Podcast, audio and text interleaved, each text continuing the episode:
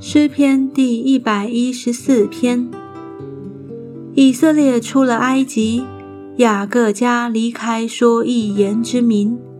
那时犹大为主的圣所，以色列为他所治理的国度。沧海看见就奔逃，约旦河也倒流。大山踊跃如公羊，小山跳舞如羊羔。沧海啊，你为何奔逃？约旦呐，你为何倒流？大山呐，你为何踊跃如公羊？小山呐，你为何跳舞如羊羔？大地啊，你因见主的面，就是雅各神的面，便要震动。他叫磐石变为水池，叫坚石变为泉源。